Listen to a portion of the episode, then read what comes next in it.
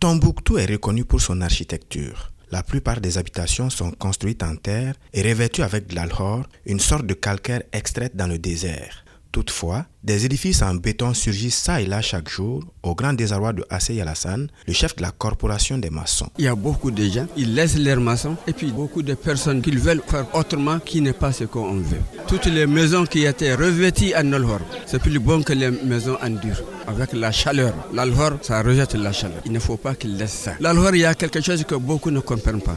Il n'y a rien sans secret derrière ça. Celui qui cherche, il peut l'avoir. Mais il n'est pas le seul à se plaindre de la situation. Depuis sa retraite, Bouakar Touré, ancien responsable des services de la culture, a engagé ce combat. Il s'agit pour lui de valoriser et de transmettre ce patrimoine architectural aux générations futures. Les gens ont pris conscience de ce qui se passe ici à Tombouctou. Ce qui est important, c'est d'être conscient vraiment de l'état des lieux. Les populations ont baissé les bras.